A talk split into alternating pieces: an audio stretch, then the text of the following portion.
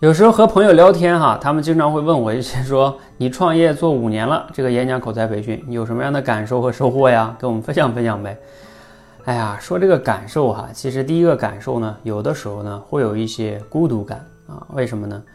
因为这个演讲口才行业啊，它也不是一个新行业。你比如说什么直播带货呀，哎呀，很有朝气，是不是？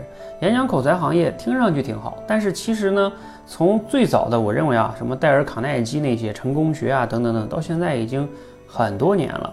但是这个行业呢，一直也没出现一个很好的品牌，而且呢很乱啊。我认为很多的老师跟机构啊都在割韭菜。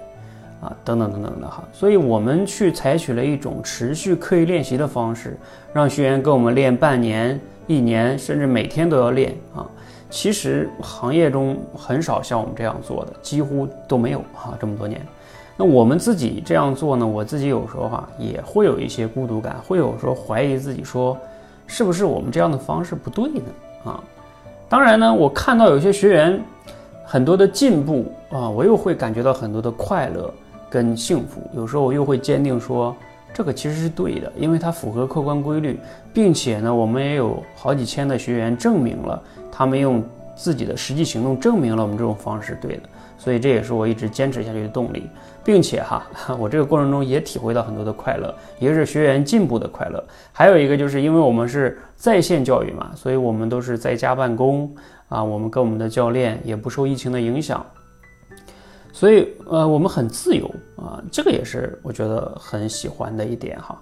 那第三个感受是什么呢？就是用一个词来说是成长啊。这五年多呢，因为我要经常去分享，而且我选择了一种这样新的这样一个模式，行业们同行们不这么干啊。那我要解决这样一种重运营的模式。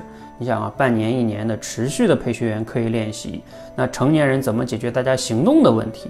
啊，我们怎么样去督导大家？课程体系怎么样去不断的细化设计？通过闯关的模式、集训的模式，总之要想办法让大家能坚持下去。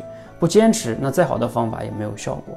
所以啊，我自己要怎么样去不断的学习也好，思考也好，输出也好，这样就形成一个闭环，能让我更好的去成长。包括我在这过程中还要培养很多新的教练，因为只要靠只靠我一个人去教，是教不了那么多人的。啊，所以我在培养人也好，组织的搭建也好，啊，课程的设计也好，啊，运营也好，输出也好，营销也好，我都要去思考。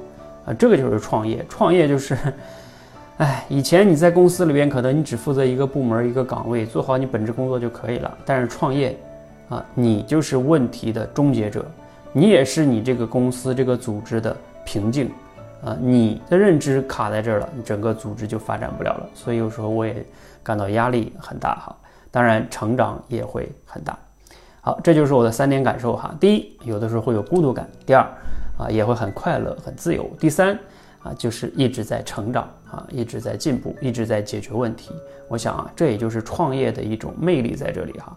至于赚多少钱，可能只是副产品而已，这个过程才是你收获的最大的。好，希望呢对你有启发哈。如果你对创业有一些心得哈，欢迎咱们交流。你也可以留言分享你对创业的感受是什么呢？你想创业吗？啊，然后你有什么关于创业的问题呢？也可以留言分享我啊，我可以给大家继续分享。谢谢。